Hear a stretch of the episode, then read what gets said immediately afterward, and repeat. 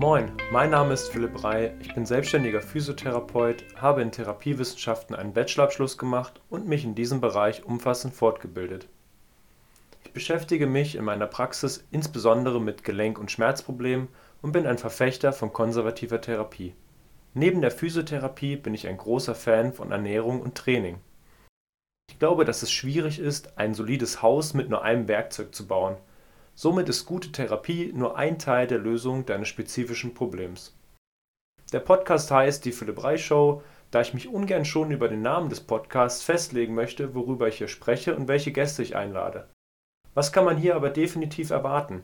Ich werde allein oder mit Gästen über Physiotherapie, Volleyball, Ernährung, Training, Mindset, Psychologie und viele andere interessante Themen sprechen je nachdem, was mich gerade umtreibt und wovon ich glaube, dass es dir einen Mehrwert bringt.